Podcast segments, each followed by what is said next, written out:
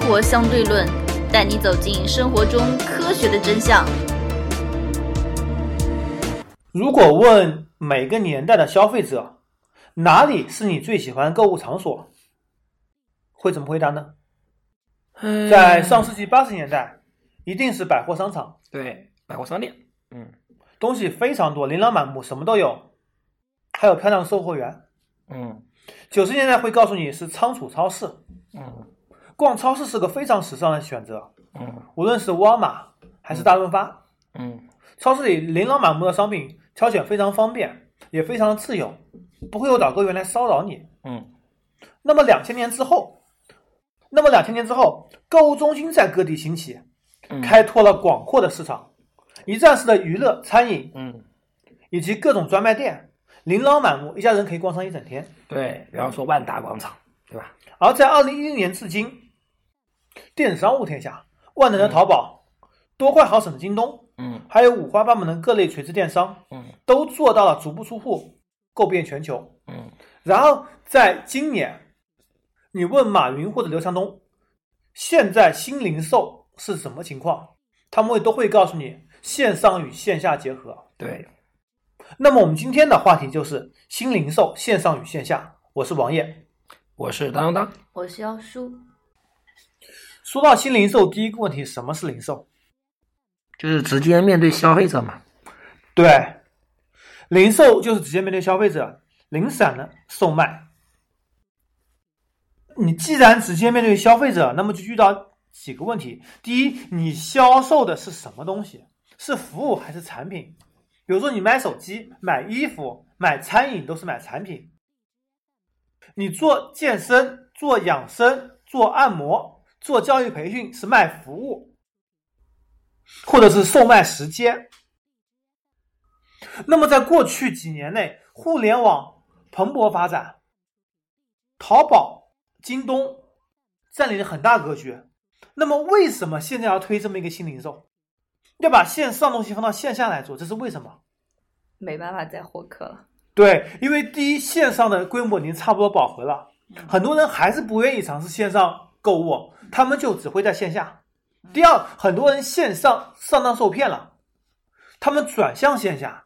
第三，线上的商家开始追求更大的利润，他们价格其实并没有那么多性价比，甚至有些东西线下我可以推更多的牌子、更低的价格，以服装为例售卖。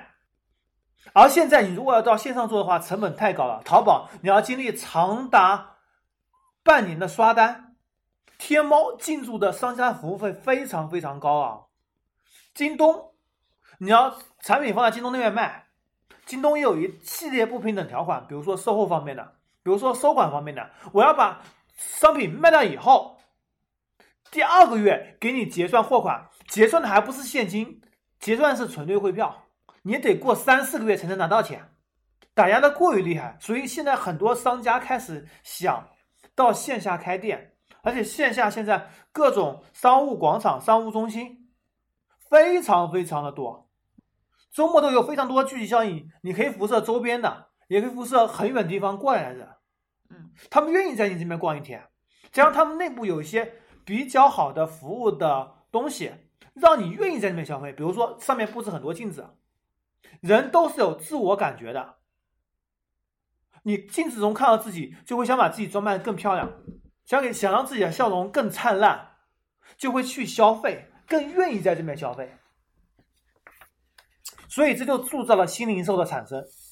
我倒不这么认为。那你说你是怎么认为的？呃，我认为啊，新零售，我可能跟所有人的想法都不一样。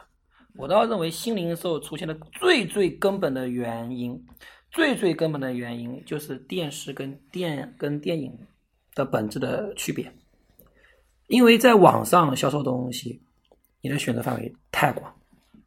人选择范围太太广会产生焦虑，太广了。嗯，你到线下去，只有这么些品牌啊是有限的。它其实通过线上，你又有非常琳琅满目的东西，你不知道该选哪一个。你到线下，它在有限的这些东西里面，OK，你再进行选择，就跟电影院一样。为什么我电视上我都会看？因为电视选的太广，我就发现一个很明、很很非常明显的现象：我既会看电视，我也会去看电影。为什么？看电视我看的非常累，为什么？我可能总共看了两个小时电视，我光选电视，我就选了四十分钟，选了半个小时，真的。选电影，比如说我在电视上想去电影院，，对比方说，我在电视上看电影，我在电视上看电影，我要看这部电影，我我可能会去查这部电影，我想看想买的，一看想看军事类赛的，哇，这么多电影给你选，一大片上百部电影，我选哪一部？我茫然了。第二个，我就会去看看什么呢？去看豆瓣，哎，哪部电影评论？我就先看哪一部，我先找个三十部电影，看哪一部电影都看评评分都都比较高，我又茫然了。然后我要去看这部电影的简介是什么？好，等我全部看完，一个小时过去了，我总可能就看两个小时，我一个小时还要进行选择，选择焦虑非常可怕。但是我去电影电影院，这次上映了就十部电影，十部电影里面的类型就这么多，你爱看不看？OK，那我一看 OK 就这么多。那我到电影院，我当然会看。这就是为什么电视有了电影，它还是不能消化，它不可能退出，不可能退出市场在。我哦最后，那么我电我通过电视我知道哦，因为电视上面它宣传的的成本非常的低，我在电视上看哦，有这么有有这么电影要要出来了，它通过电视让普通观众养成了。富养成了什么？我把这个电视电影作为我的一个业余爱好这么一个习惯。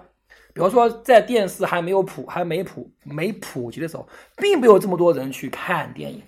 可能你在一些乡村里面，它电影院它造它造不了这么多，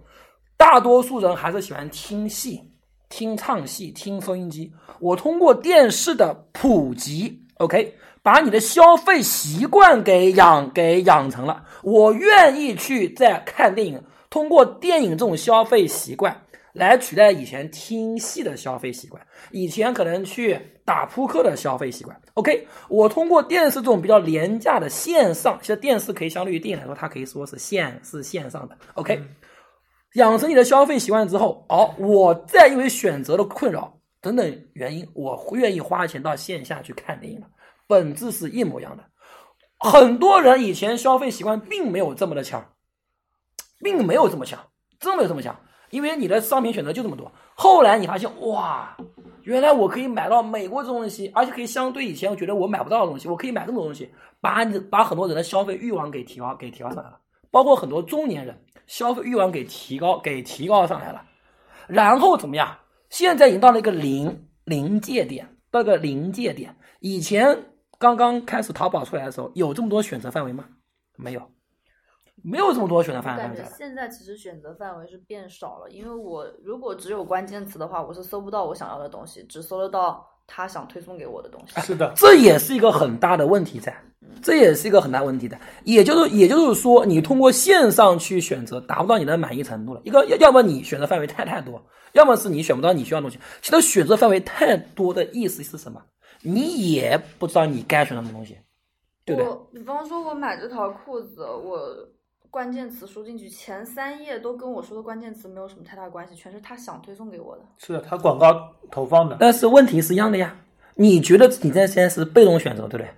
你去，但是你到线下去，只有他开的，他开的开的店呀，你也是被动选择。但是你到线下去但是我，跟你会觉得我是在主动选选择。但我跟导购员说是我要什么版型，他会拿给我。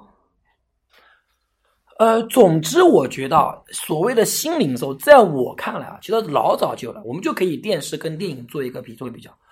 这么这么多年，近十年来，我说阿里巴巴跟淘宝是把中国人的购物的这个理念给升级上去了，主要这种购物欲给升级上去了，这是最根本原因。哦现在到了一点要要什么？就是电视，我觉得前面已经举过这个例子，电视把人们的这种娱乐习惯给扭转过来了。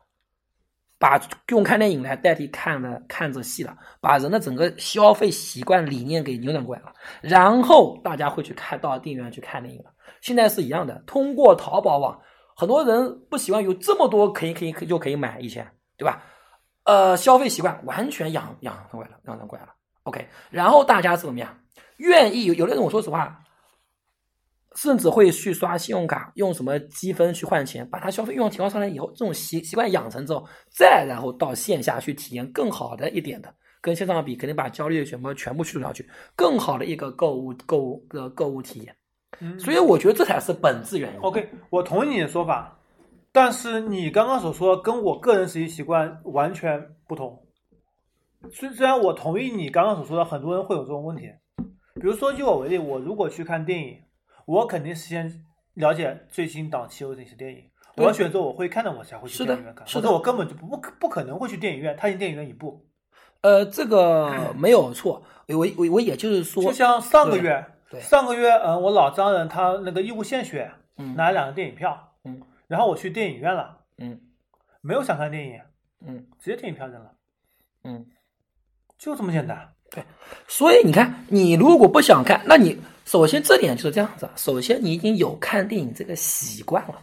你才会到电影院去看呀。电视机刚出来的时候，很多人都说电影会被取代掉上去，电视机有了，我什么东西全部可以在电视上看，但电视选择范围太那么多了，你还是会去电影去电影院，本质是一模一样的。本质是一模一样的。所以我觉得所谓的新零售，很大方面来很大方面来讲啊，第一，促进你的消费欲；对第二，提高你的消费档次，愿意在这边消费；对对第对，三，消费与服务相结合。消费与服务相结合，就这一点而而言呢，我觉得这也是一个呃比如说旧老海底捞平给新免费型修指甲，呃，我觉得这些都不是问题。比方说，我就举一点好了，我举的作为比较夸张的例子啊，那个按摩店、洗头房，嗯，对吧？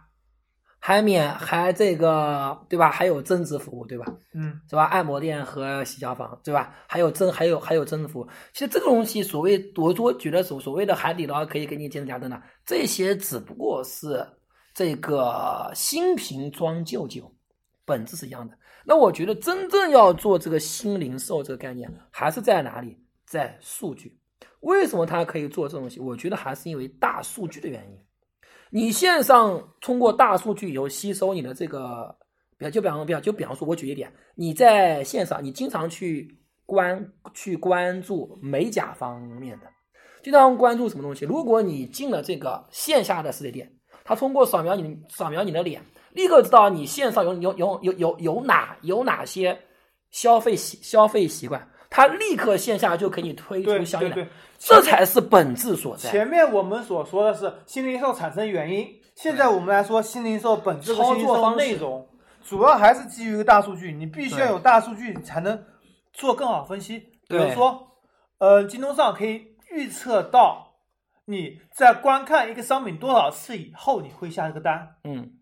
甚至这个区域内有很多人观看这商品，可以先把这个商品运送到你这个区域的货仓里面来。嗯，所以我觉得所谓的新零售啊，并不是简简单单的，就是说啊，我把这个这个服务做得更好。我觉得新零售，我前面讲了它的本它的本质是因为线上到了一个临界点了，嗯选择范围到临界点，它必须要转上线啊，跟电影电视的本质是一样的。嗯那它的操作方法，我觉得就是基于大大数据，嗯。啊就是基于大数因据。为现在你互联网上收集用户个人信息的太普遍、太简单了。太简你淘单宝，浏览过什么商品？对，是的，你浏览器浏览过什么页面？它全部可以分析到。所以我们可以打这么一个不恰当的比方，如果把商场比作战场的话，所谓的新零售和美国最新的军事策略是一模一样的。美国什么什么叫信息化战战战争？它也是线上线下相相相结合呀。你看美国的大的大炮导弹，对不对？嗯它线上是干嘛的？收集信收集信息，收集数据。嗯你数据全部到以后，导弹由线下的导弹和精确制导。嗯像以前在二战的时期，它没有信息化，它只有线，只有线下，对不对？它的炮弹是轰一发出去，我管你炸到哪里，它是一片，它不精确化的。所以我觉得，所谓新零售就是线下线上进行数据的收的收集嗯，因为你通过线上去收集信息、收集数据太简单了。嗯对吧？第二个，把你的这个消费的欲望通过线上把你怎么给带动起来。比方说，有的人，比方说像滴滴打打车，我就举我就举个例子好了。很多人，比方说像中年以上的人，他可能有的时候他宁愿坐公交车，嗯他也不愿意去坐出租车。嗯滴滴打车出来之后，把人大家可能很有有一部分人开始愿意坐出租坐出租车了，嗯把它消费观给改下去了。如果哪一天滴滴打滴滴打车没了，我相信有有一部分人他会愿意去坐出租车，掏这个价格去骑。啊其实，所以我觉得新零售来讲，第一个通过网上更低的成本，让你的消费升级。嗯把你的消费欲望给提升上来，这是第一点。那么通过线下让你享受更好的、更好的服务和更少的选择，帮你做选择，嗯这是第一点。第二点，新零售怎么去操作？最主要还是基于大数据。你到一个店里面去，如果这个店是有新零售项目在的，他一刷你的脸，对吧？他立刻知道你的消费习惯是什么。嗯立刻知道了，嗯，对吧？那他可以给你推出很多很多建议，所以我觉得啊所谓的心理手无非就这样东西。但是淘宝餐喜欢做的跟屎一样，每次我买完东西，然后他再推送给我一个更便宜的，你是是的有病吗？这只能说他这个数据和人工智能方面做的还不够好，这只能说就还就还像不举够个好例。子，之前我们对说的百度跟莆田系医院，嗯，你到莆田系医院，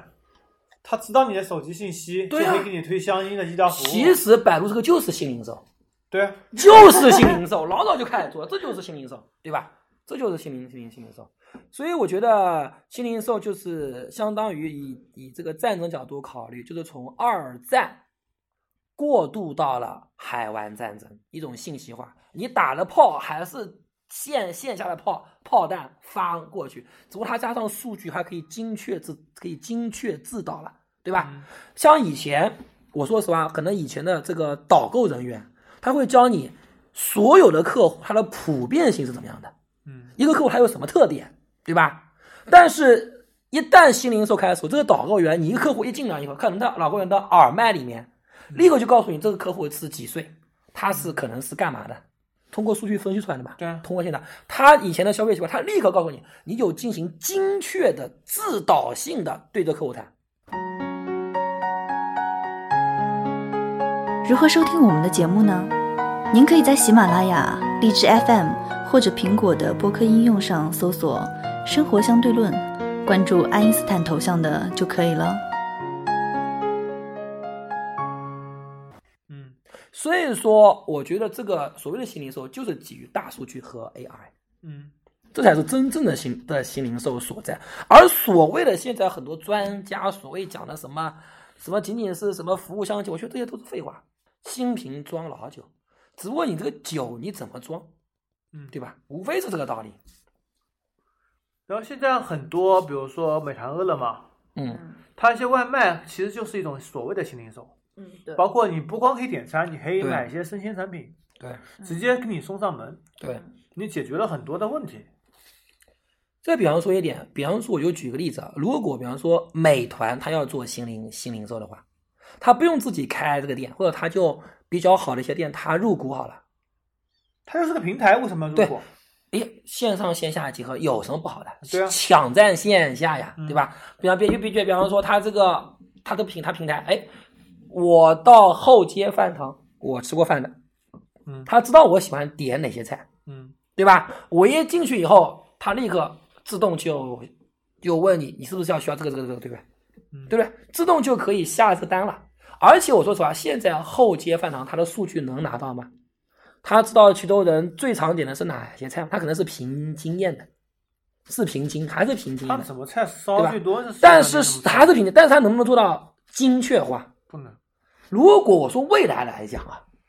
我一个人如果我要到他面，我提前说我今天要到你这边，这就这边吃饭，我在线上点单好了，嗯我到线下去吃饭，嗯，完全可以，完这个完全可以啊。有有了现呀在买外卖有现到在店美团卖外是这样子，嗯是这样子，我家那边嗯那个彩虹八号美食城，就是 A P P 上直接点单，点过嗯去现场吃就行了呀。所以我觉得这也是新零，这它其实这就是一种新零售的的形式，实际上，嗯对吧？无非就是新零售的形式，更加的方便，而且作为商家来说，他获取用你的这个这个他今天要做多少菜，这个信息更加的精确了。嗯，是吧对？这也是以前为什么美团上面有些东西要提前预定的，嗯，他给你菜准备好啊，这样成本会低很多。，对，他就精确化的进行一个计划经济的增嗯加。对，是对的吧，现在已经很多店靠外卖活着的了。那个店里有的时候，我一看那个店就在我楼下，我说我去吃吧，结果那个店里根本就没有坐的地方。是的，它完全就看你这个有多少订单，我做多少东西嘛，是吧？嗯。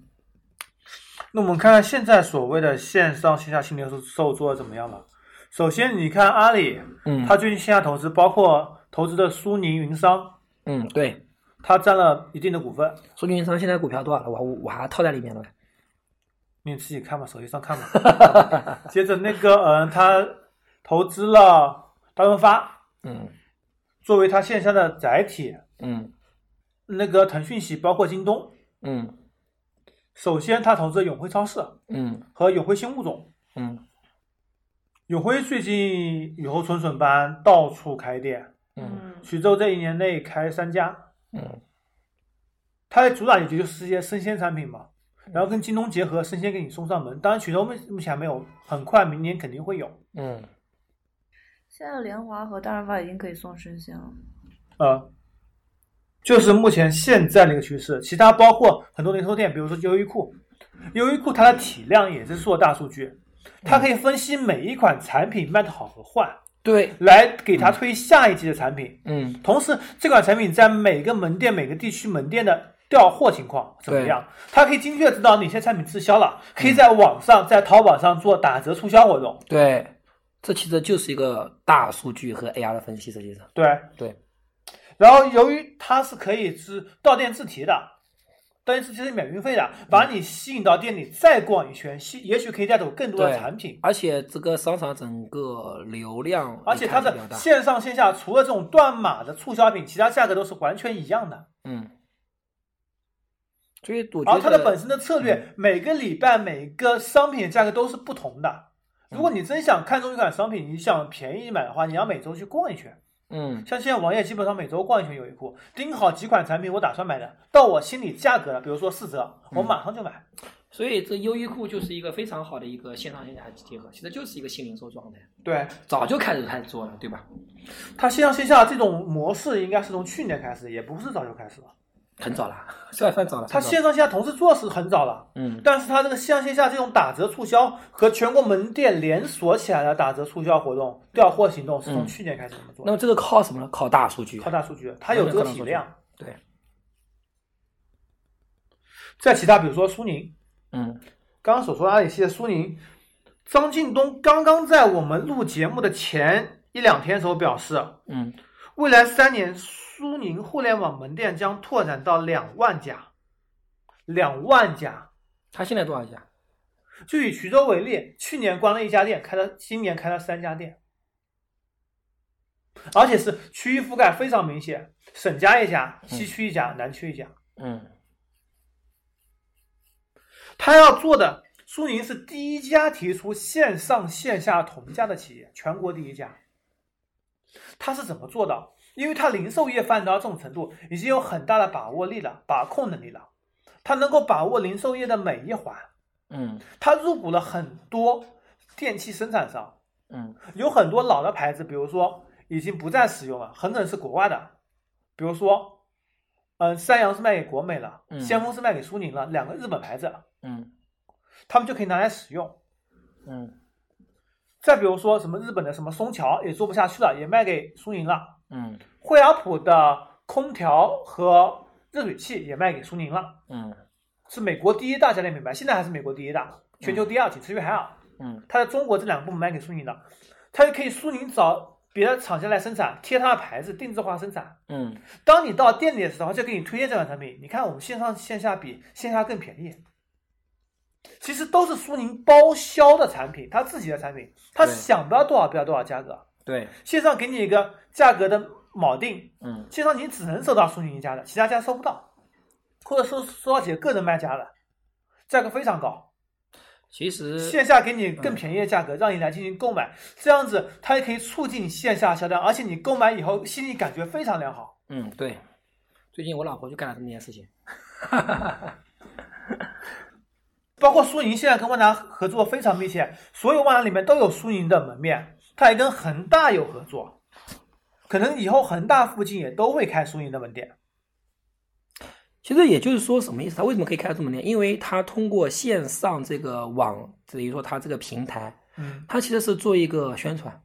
对，广，其实就是因为一他也知道，我现在再去做线上，我不可能跟京东竞争了。对，因为你线上，因为大家还是会到数据上上去看去看的嘛。对，啊那么作为这个平台，作为宣传手段呢，把你的购买欲给提高上来了，然后大家看，我靠，就在我家门口，那多方便，对啊，对吧？它其实是无非就是这样子，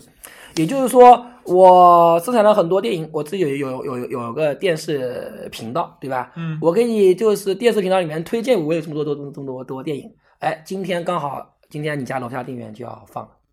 我在电视上面跟你说这个电影主要是讲什么讲什么东西的，然后你到你楼下楼下去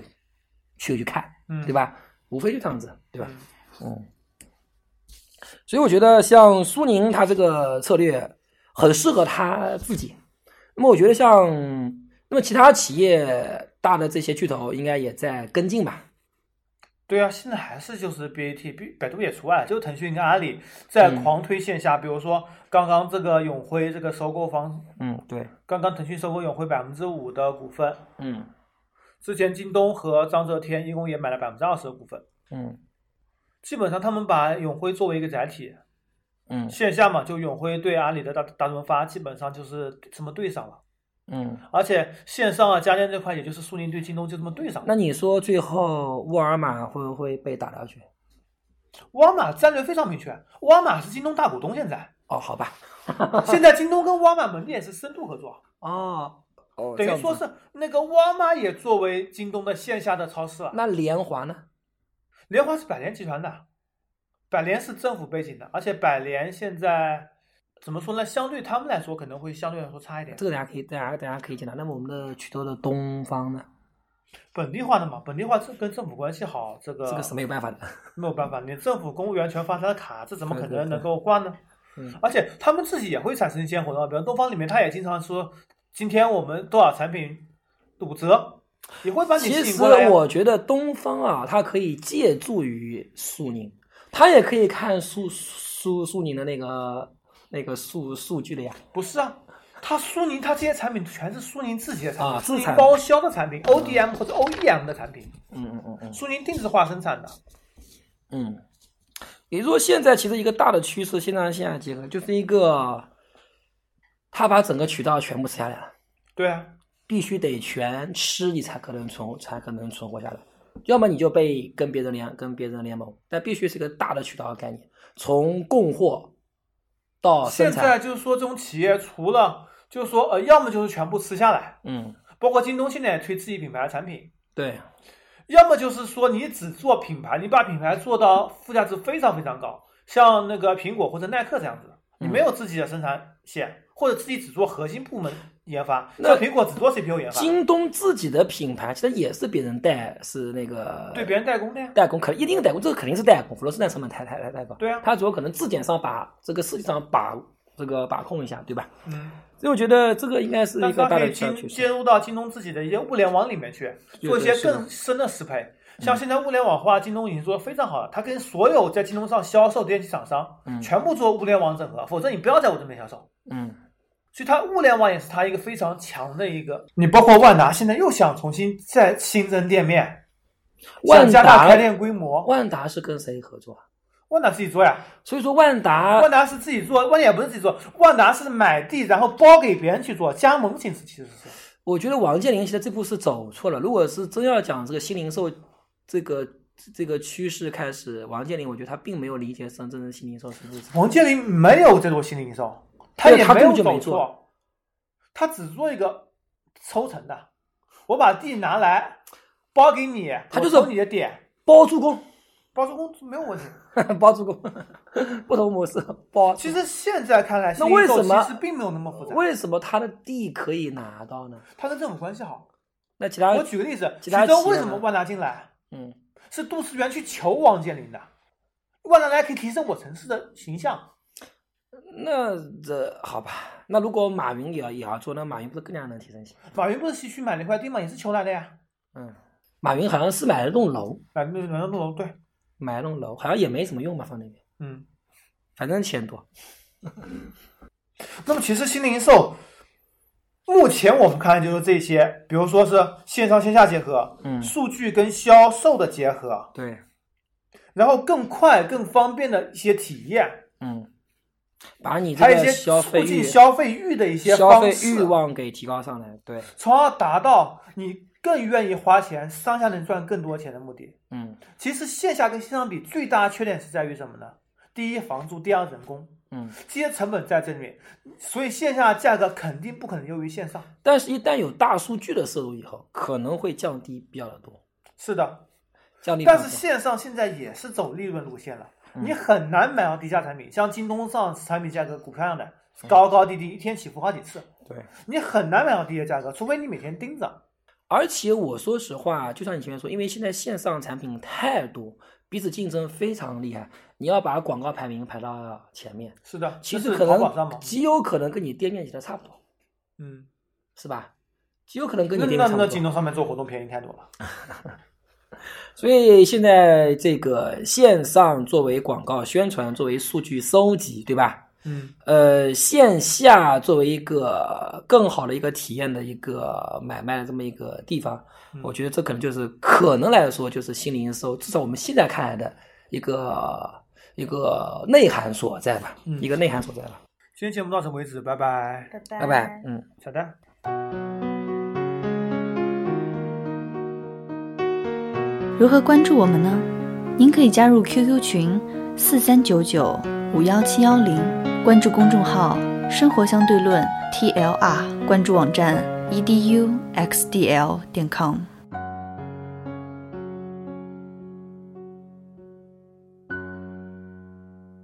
最后我们再来说说看小米的新零售，嗯，小米新零售应该以，小米一直以来都是比较有创新精神啊，在零售方面啊，对，因为小米它现在小米的网站米点 com，嗯，它现在规模非常大，它现在已经跃居中国第四大电商了。第销一售额排名大是第一是淘宝，淘宝，第二第二大是是京京东，第三第大三是苏宁，第四小米，唯品会呢？第五是亚马逊，它已经超过亚马逊了。唯品会不是刚刚被马化腾和刘强东给吃了吗？还有那刚刚个结成反阿里联盟，还有然后那个被马化腾点赞了。还有那还有那个呢，那聚美优品个呃，对，当当聚美优品，国聚美优美呃，聚美优品呢， 都差不多没有风格了，嗯，都低于百分之一了。好吧。呃，我觉得雷军他的策略非常好，它线下开旗舰店，类似于苹果店的装修，它里面卖小米所有的产品，也不是说所有，有些东西可能毛巾什么东西可能不一定会卖。嗯它的店的装修风格就是说密度非常的合理，就是说我这一块，比如说全买家居产品，这块卖空气净化器、电子产品，能提升生活质量的，这块卖手机、数码，而且小米他卖的东西它并的不是很单多，面积销售金额是目前世界上最高的，就销售额除以面积来说，因为它的产品本身价格高，嗯，它推出去，而且有用户基数在这里，对，主要是你看前面讲到一点啊，新零售它的利润等于等于进店人数，对。这个进店人数，线上线下结合，变成可以说你的线上的你的不能说就点击人数，对，再乘一个线下的转化率。嗯，因为很多人线上线下价格一样嘛，你在你旗舰店消费，跟线上价格一样嘛。嗯对我会愿意到你线上来，我会愿意到你门店来尝试一下这款产品怎么样，适合对不适合我？是的适合了我再进行消费。对对，所以我觉得小米它所以它稳扎的稳小打米应该的说这个旗舰店在开业之后，你包括松下总裁、索尼总裁平井一夫，嗯包括呃蒂姆库克，嗯都过去参观他的门店，还有罗永浩。小米策略非常好，小米策略非常好。呃，小米手，因为小米它是在线上做一个线上线下的一个，也是一个小的生态圈。嗯，只不过雷军他总是从小开始开始做，对，什么毛巾什么，他不一开始铺他全做铺开，小小做精，跟对乐视对刚对好相反，乐视是的是想做大而而全全，就是小小米米是小做精。小而精。然后它的其实受众群可能也不是说非常大，但是它可以保证利润，对，单品都是有利润的。慢慢慢慢把它给做大起来。就是小米的一些粉丝用户吧，肯定会想想想，而且你也知道，呃，今年上半年那个国内所有电商里面毛利率最高是网易严选，嗯，就是做点小产品。还有一点，前产品利润非常小高，小商品的利润其实非常，比方说你一块毛巾好了，可能你平时我们的毛巾可能卖十块钱、二十块钱，嗯他毛巾卖五十块钱，你不会觉得有多少贵的。你一辆汽车本来卖十万，你突然变二十万，就觉得非常贵了。嗯我毛巾本来二十五块，卖到卖到五十块钱，稍微他可能也就加了五块钱的成本，成本进进去对，。是的，其实它的利润非常，但是你也是消费得起，嗯，他想做一个精品策略，对啊做类似完于完微良完品这种全策略。对，完全消，所以他这完个全消新费得零起。售概念可能是很多公司学习的榜样。对，所以小米的雷军确实要给他点个赞，给他给他点个雷军始终来说站在 站在这个这个创新的前沿，啊，站在创新的前沿。